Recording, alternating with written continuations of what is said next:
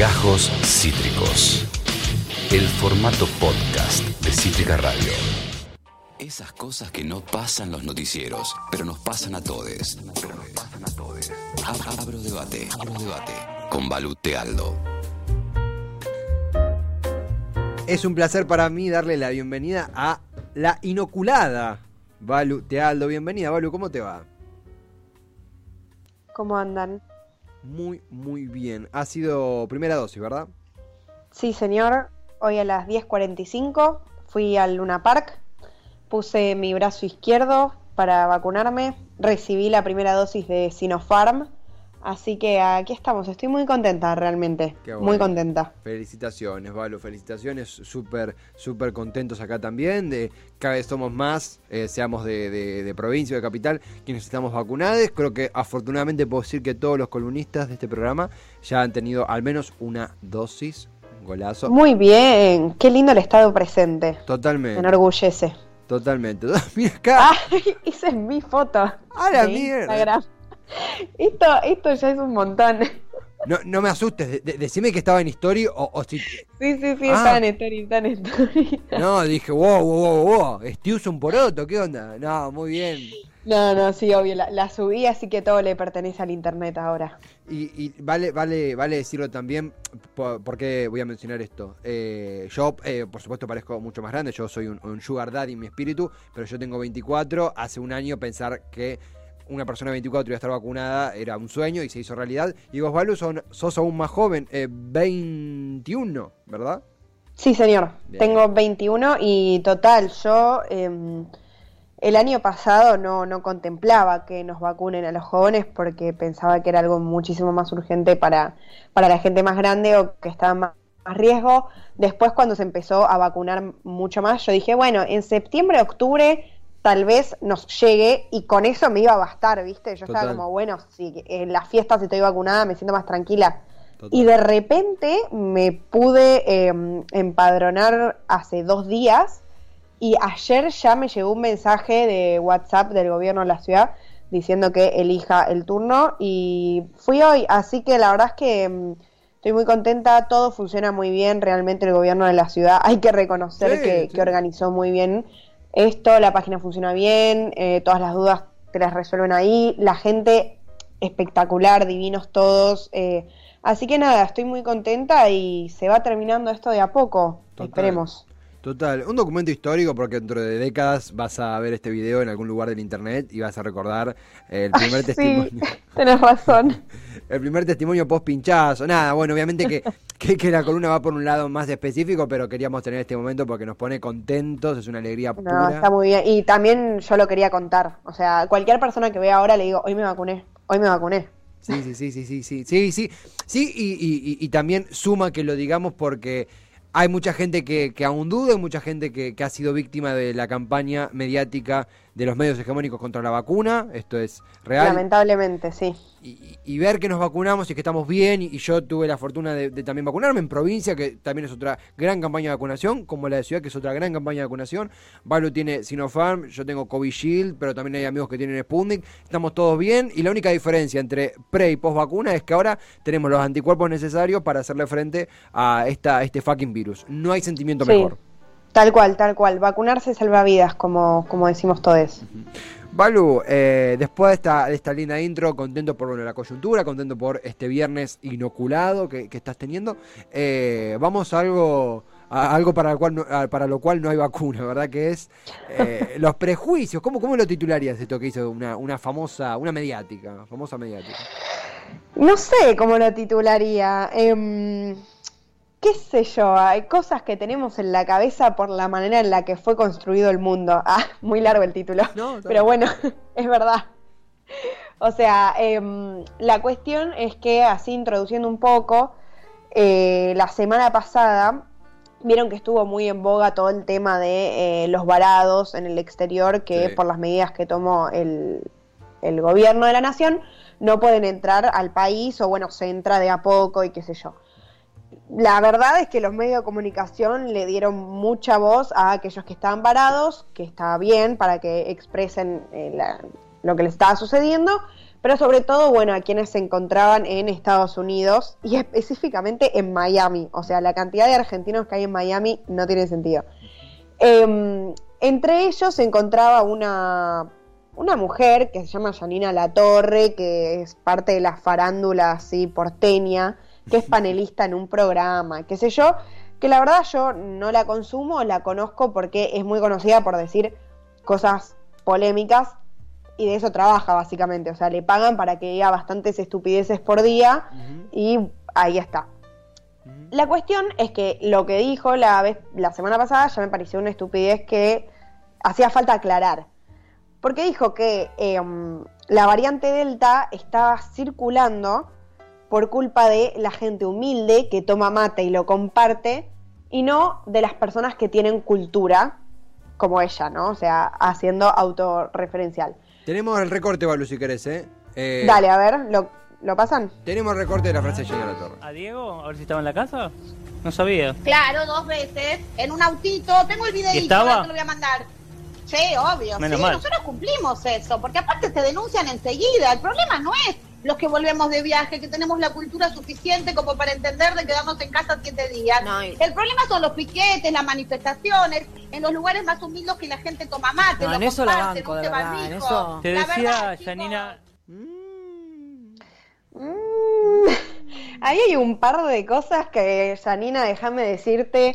Yo te considero una persona directamente perdida, ¿no? Porque si trabajas de eso es que no te importa mucho em, los conceptos con los que tratas día a día. Pero sí, eso aparece en la televisión, lo levantaron muchos medios, entonces hay que aclarar.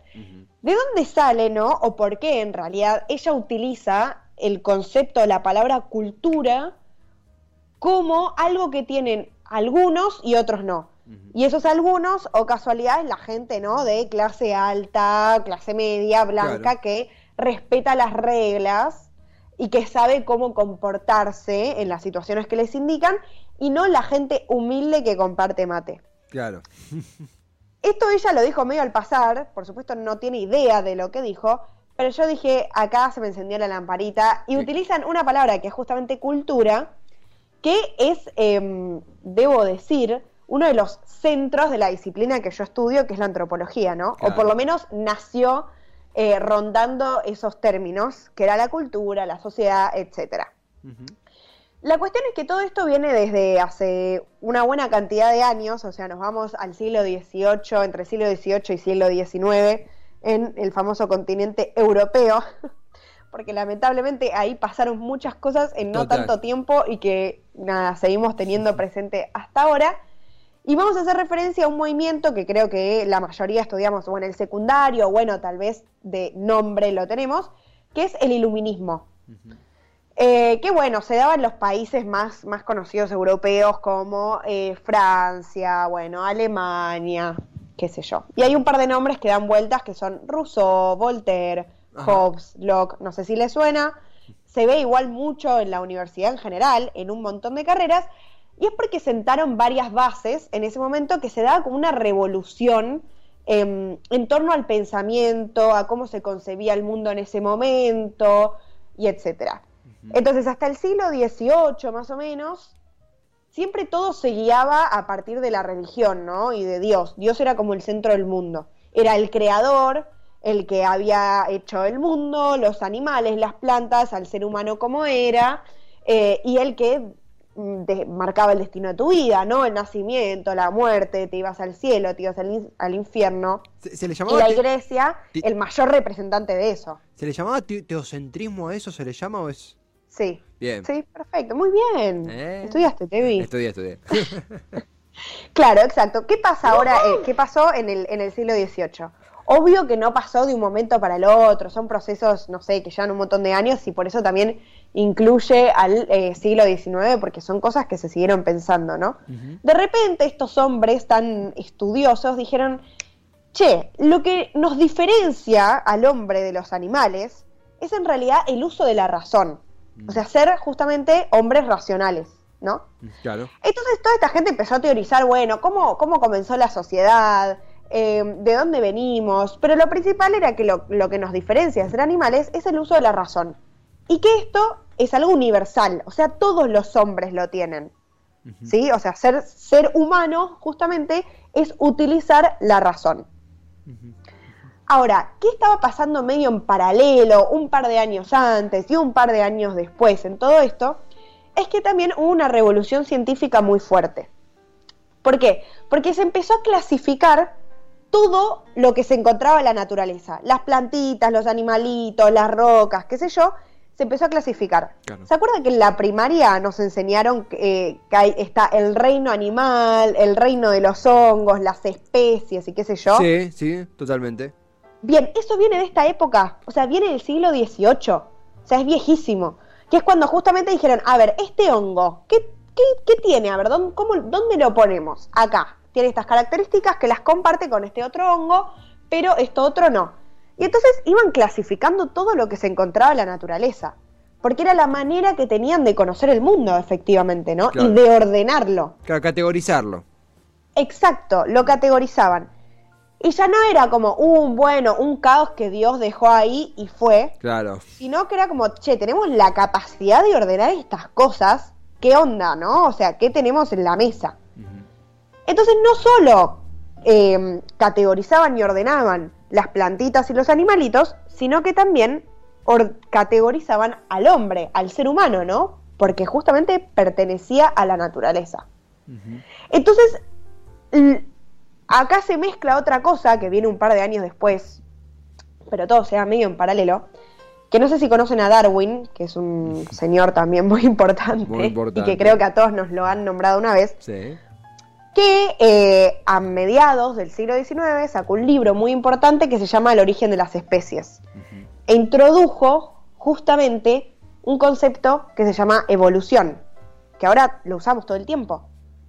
Pero to- todas estas cosas que usamos, y a mí es lo que me maravilla de esto, que nosotros creemos que existieron siempre, tienen un origen, ¿no? Total. Como esto, lo del reino animal, o la palabra evolución para hacer referencia al paso del tiempo y cómo se van complejizando los organismos. Bueno, todo esto lo introdujo o lo hizo como mucho más conocido Darwin, que justamente decía que eh, no, no es que Dios dejó a, a los seres vivos por ahí tal como los encontramos ahora, sino que evolucionaban, ¿no? Comenzaron siendo de una manera organismos muy simples y después se fueron complejizando. Sí. Y entonces toda esta gente dijo, ah, listo. Si entonces las plantitas y los animales evolucionan, los hombres también, el ser humano también. Mm. Y de ahí viene la famosa asociación, ¿se acuerdan? Tipo del mono caminando cada vez más erguido y después convirtiéndose en hombre. Sí, sí, sí, sí. E- Esa, esa, esa especie es justamente de evolución en donde se distingue que se para, se para mejor, se para más firme y cambia su aspecto físico, ¿no? Esa Exacto. del mono al hombre. Bueno, todo eso, todo eso sale de eh, básicamente Darwin, que es este hombre que dijo, bueno, de repente hay cosas nuevas. Claro. Ahora, igual ese esquema está re mal porque no es así, después años después, o sea, la arqueología también es la que estudia justamente eso, y se descubrió que no es así.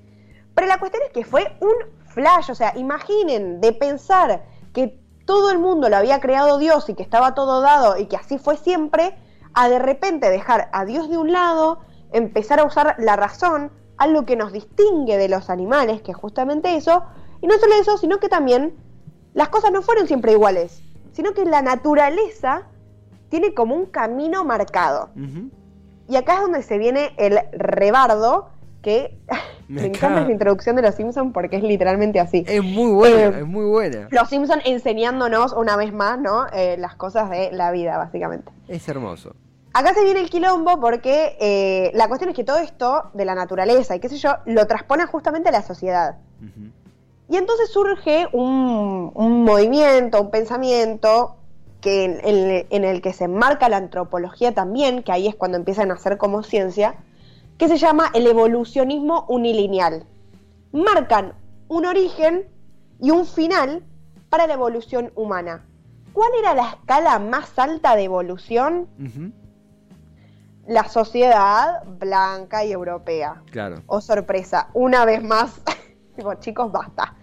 Pero bueno, esa era la escala más alta de evolución. A lo más alto que se podía llegar era justamente a la sociedad blanca europea. D- Digamos que, que en, el, en el tránsito evolutivo, eh, eh, la, la concepción de esta justamente unilineal, solamente con una única dirección, era que el hombre blanco europeo no iba a evolucionar más porque había llegado a la excelencia evolutiva y era imposible superar su, su sí, su, su- su perfección biológica. Exacto, y, y había llegado como al lugar perfecto, ¿no? O sea, Mm. no podía ir más allá de eso. Ahora, se encontraban, por supuesto, cosas abajo, Claro. ¿no? Todo lo que no era ni blanco ni europeo se lo colocaba en una escala menor. Mm. Claro. Entonces, ¿qué no era ni blanco ni europeo? Justamente lo que se encontraba por afuera de eso. O sea, todas las comunidades, ¿no? De ahí viene las comunidades indígenas, las comunidades originarias, África entero prácticamente, ¿sí? Todo eso se lo caracterizaba, se le daba justamente características peyorativas, ¿no? A los negros se los categorizaba como personas que no obedecían la ley, que estaban muy cerca de, eh, o sea, era uno de, de la, pertenecían a una de las escalas más bajas de la evolución humana, y entonces estaban muy cerca de los monos, que eran promiscuos. Todo, todo lo peyorativo se le colocaba a, la, al- a los seres humanos que no correspondían con lo blanco y con lo europeo. Eh, Balu, eh, incluso, ah, porque esto es justamente parte del siglo XVIII, XIX, eh, pero incluso en el en, en 50, 60, ya era televisión a color, me imagino que 60 más 70, eh, no recuerdo la marca, no quiero evocar una marca que al final no era, pero una marca de, chocolates, por ejemplo, europea, estadounidense, graficaba a un, spot, donde una policía donde iba un muchacho, un muchacho a blanco al África y estaba la gente nativa de allí eh, bailando de forma completamente demencial, parodiando animales, extrayendo chocolate y sirviéndoselo a él cual, cual, No. cual servidumbre. Digo, pero es, es un modelo que, que, sumamente racista, por supuesto, y que hasta hace muy poco tiempo, en tiempos históricos, estaba incorporado en, la, en el imaginario, obviamente blanco europeo.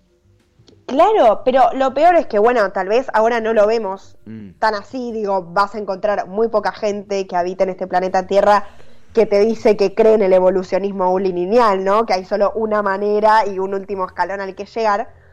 Pero todo eso que se fue formando sigue hasta el presente, ¿no? Mm. ¿Y por qué traigo este movimiento del, del iluminismo y todo esto de Darwin y qué sé yo? Porque todo esto lo que hizo fue conformando una mirada del mundo, ¿no? La mirada blanca y europea sobre los otros. O sea, se formó en contraposición a lo que encontraban. Y entonces, en todos estos movimientos y todo este evolucionismo y la sociedad y la naturaleza y poder clasificar lo que nos rodea, se terminó eh, utilizando el término cultura como un sinónimo de civilización, Mm. de lo civilizatorio, ¿no? Que si bien, como sostenía el iluminismo, eh, la cultura, ¿no? El uso de la razón es universal y es lo que nos diferenciaba de los animales. Y recordemos también que en esos años se sucedió la Revolución Francesa en 1789. Ujú. ¿Y cuál es el lema que sostenía la revolución? Igualdad, Igualdad, fraternidad fraternidad, y libertad, libertad. que son en teoría conceptos universales, ¿no? Pero de repente había niveles para esa universalidad. Entonces, los salvajes, que era justamente lo que no era ni blanco ni europeo, las comunidades que se encontraban más allá de ese límite, eran personas, pero estaban muy cerca de los animales, según la clasificación europea. Mm. Por eso se decían que eran incultos, que no tenían cultura o que su cultura era muy simple. Porque justamente no se, no se asemejaba en absoluto a la sociedad blanca y europea.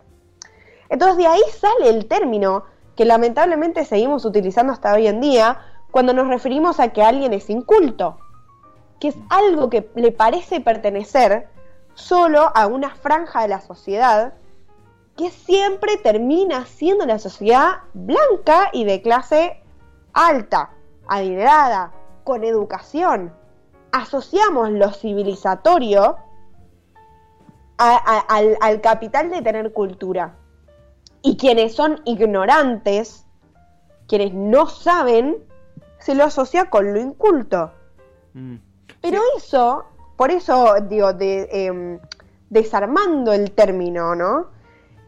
Es muy fuerte lo que se está diciendo, porque estás estás afirmando que hay categorías humanas evolutivas y hay quienes pertenecen a categorías más bajas y quienes pertenecen a categorías más altas. Y bajo todo esto, como ya sabemos, se cometieron las peores atrocidades de la historia de la humanidad. ¿Por qué? Porque se perpetuaba una y otra vez la justificación de colonizar a las sociedades que no entraban en el canon de la mirada europea, se los eh, extinguía prácticamente, o sea, la extinción literal de estas comunidades fue culpa directa e indirectamente de las sociedades europeas, porque hacían campañas civilizatorias, porque obligaban, ¿no? A, o básicamente no respetaban la vida y la cultura de estas comunidades y los sacaban de su, de su medio. Sí. Entonces, todo esto que, que, que, que, sucedió sigue en el inconsciente porque es la mirada que perpetúa una y otra vez. E incluso, justamente, eh, retomándonos la, la, la, frase de Janina La Torre, que Janina La Torre es una, embajada más en los medios de personas que repiten esto constantemente. De hecho, en, eh, es una exponente más. En el programa, en un momento se escucha en el audio que le dicen, no, yo en esa la banco, porque está esta creencia, sobre todo la pandemia lo dejó más al descubierto, de que realmente hay gente que cree, hablo en la categoría pandémica ¿no? que nos rodea hoy en día, hay gente que cree que una persona rica, una persona pudiente, tiene menos chance de contagiarse que una persona no pudiente. Eso tiene una parte que obvio que vale la pena debatir en que una persona pudiente puede pagar una obra social, un auto para ir al hospital, puede pagarse un por supuesto, digo, hay Sí, tiene muchos más medios para protegerse de la enfermedad de los que no. Por supuesto, pero lo que hace Janine La Torre no es obviamente un debate eh, económico-sanitario que jamás va a proponer porque, porque jamás le ha interesado el tema, sino eh, atacar o, o de, despo, despotricar contra la, una, la clase popular, la clase que toma mate, que es más profundo que ingerir yerba con agua caliente, sino que es más profundo, es una forma de concebir a lo, a lo popular, culpándolos a ellos de que ella esté varada o de la expansión del virus que hace que ella esté varada. Y en ese sentido también. Literal. Se, se, claro, se utiliza mucho eh, esto de eh, aquello no tiene cultura, le, le, le falta cultura. Eh, es y... que por eso digo, como a mí Janina La Torre me importa muy poco, ¿entendés? Mm. Lo que pasa es que ella lo dijo abiertamente, muchos medios lo levantaron y levantaron específicamente esa frase y yo dije, listo, acá tengo el puntapié mm. perfecto para señalar ¿de dónde viene esto? Pero si lo pensamos bien, yo creo que todos lo hemos, todos lo hemos utilizado en algún momento. De manera peyorativa, decir que alguien es inculto, que es ignorante, ¿no? O justamente señalar de manera positiva que alguien tenga cultura. Mm. Y no solo eso, sino que me gustaría agregar que si uno busca, por ejemplo, el término eh, cultura en el diccionario, te va a parecer que cultura es todo aquello que realiza el ser humano. O sea, entonces, a pesar de que esa definición existe, ¿sí? De manera universal, se siguen sosteniendo estas miradas. ¿Y por qué? Porque se dio todo este proceso en los años que dije, ¿sí? Y porque como ya sabemos, digo, las Europas o todos los países pertenecientes a ese continente eh, eran tremendamente colonizadores e imponentes y desarrollaron una mirada del mundo que lamentablemente sigue persistiendo hasta hoy en día. Y lo vemos en la cotidianidad y no es necesario ser eh, un racista, ¿no? Un neonazi para sostener estas cosas, sino que lo decimos en el día a día, en lo diario. Y Yarina La Torre lo usó con liviandad, ¿entendés? No lo dudó en ningún momento. Mm. Fue como, no, la gente humilde que toma mate y lo comparte, a diferencia de los que tenemos cultura. Mm. Y, o sea, es terrible esa frase. Y, y eso, llámeme reduccionista, pero eso que dijo está íntimamente relacionado y viene de lo que acabo de explicar. O sea, está sosteniendo literalmente que hay un sistema que dice que hay gente que está más evolucionada utilizándolo como algo positivo que otra. No, e incluso... Y, y, sabes también que pensaba, Olu, porque dijiste algo que es, que es imprescindible tenerlo a colación. Eh, Janina La Torre es un extremo de, de- de- de- de- en su ignorancia, legitimar este aparato invisibilizador, opresor, que es, algunos tienen cultura, otros no, los que son diferentes, no tienen cultura, porque cultura es conocimiento y el conocimiento se, eh, se adquiere mediante un capital que ellos jamás tendrán, que va más allá del dinero, que es una cuestión de linaje, de herencia, de- bueno, todo un tema que, Total, que- total. que- que es súper profundo e interesante. Y también dijiste que todos lo hemos aplicado alguna vez. Digo, todos, si hacemos una introspección, encontraremos que en algún momento lo utilizamos eh, en, en- en- en ese sentido, en el sentido despectivo. Y también hay una frase de Dolina, justamente ayer lo escuchaba. Hay un canal de YouTube que se llama Dolina On Demand, que es un genio que sube recorte de Dolina, tipo un Netflix ¿En de? Dolina. Dolina On Demand, no, no, es un viaje de ida.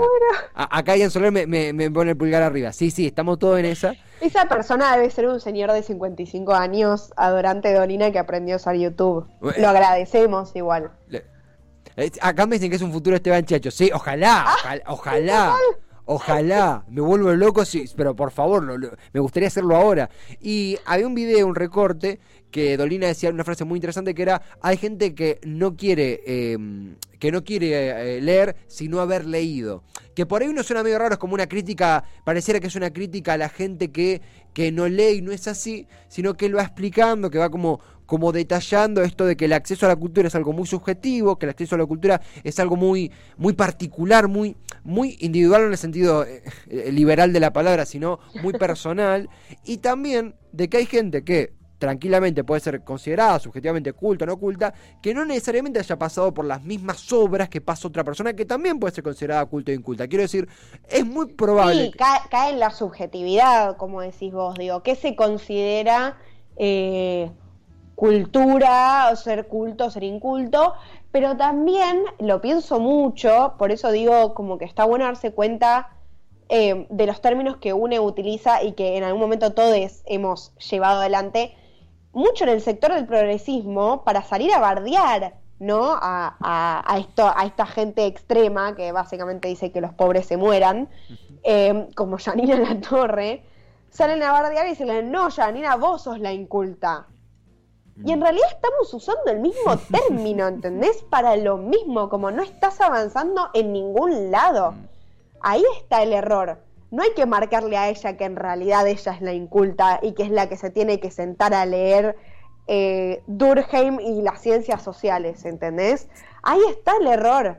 Es utilizar el concepto de cultura como un capital que algunos tienen y otros no, a pesar de que todos somos seres humanos. No, ¿sí? O como algo que tiene que ver justamente con una evolución a la que algunos estamos más arriba y otros más abajo.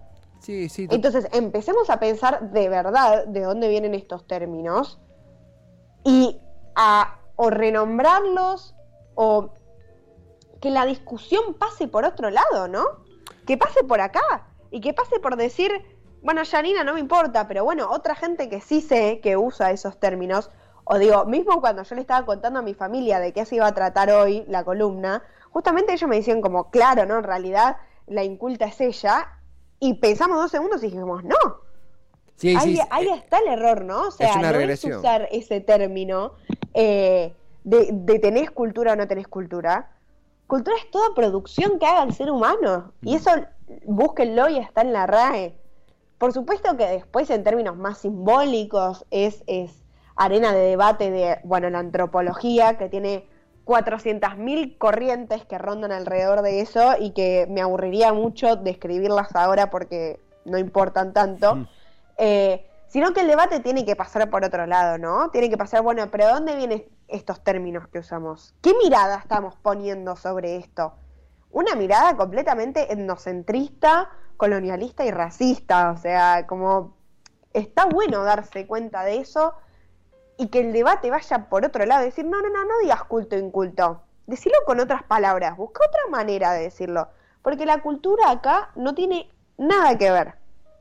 Eh, incluso, eh, sí, totalmente. Pensaba también esto de que esta creencia de que hay un compendio de películas, libros, pinturas, recorridos, países que uno tiene que recorrer para tener cultura, lo cual es una gran mentira, es una enorme mentira. O el, quiere- mi- o el- o el famoso término tener cultura general. Claro, lo cual no quiere decir que una persona, si yo, yo digo, ah, nunca leí, qué sé yo, nunca leí Hamlet, y yo puedo leer Hamlet y obtener más cultura, o- o obtener más categorías o una nueva perspectiva, mejor dicho, por supuesto, Pero eso de subestimar o minimizar a una persona que no consumió cierta Exacto. cultura es subestimar su propia cultura. Eh, y acá te, te sumo un comentario que pone eh, Topolino. Eh, tuvo un jefe que tuvo una cruzada para erradicar al mate. Che, esto asqueroso. No, no, No. era por lo antigénico. No, no, no, no puedo vivir sin mate, chicos, no. No, pero acá encima ti- tira data dura, Topo, que, que estaba escuchando atentamente la columna. No era por lo antigénico, como dicen algunos, sino que era un catalizador de lo social que para él era un problema para la productividad de la fábrica. Pero era.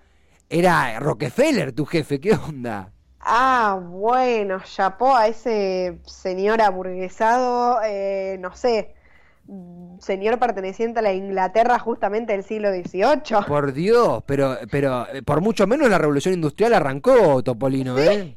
Eh, eh, Balu, eh, mira, a mí, a mí me, me, me sucede con estos disparadores de que una frase es sumamente mediática y que a veces pasa como si nada, acá nos ayudas a parar la pelota y profundizarla a full. Sé que hoy también era un tema que rozaba súper de cerca lo que vos estudiás y a lo que vos te dedicás, que es el estudio de la antropología. Y yo me quedo, sobre todo, ¿no? Como para concluir mucho conmigo, esto de que, sobre todo los que estamos por ahí estudiando y está esta cosa de, ah, no leíste a cualquiera, no leíste a X. Claro. ¿Quién es Lo tu que maestro? pertenece al mundo snob, que eso es lo más bizarro y a la vez contradictorio, me parece, de nuestras carreras también, ¿no? Sí.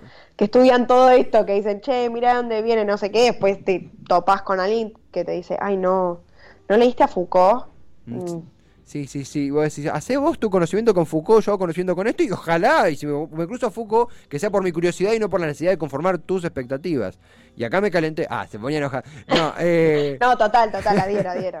Pasa, pasa mucho en nuestros mundos. Balu, eh, la verdad que, que- que, como siempre, a ver, nos, de nuevo, nos ayudas a comprender un mundo que va muy rápido y que si no detenemos un poco la bocha y nos sentamos a analizar, no entendemos a veces la gravedad de algunas cosas que se dicen muy livianamente eh, y, y has deja- las has dejado en un cuadrito nuevamente. Acá ha aparecido Rock Cáceres, alta Ay, Columna. Rosy. Eh, Un besito. Un beso gigante a ella. Yo siempre hago un chiste que, que- que lo, lo voy a hacer y para, para vergüenza de todos nosotros, de que digo, la presento como mi esposa y varias veces personas me preguntaron si me había casado. Así que no voy a hacer el chiste.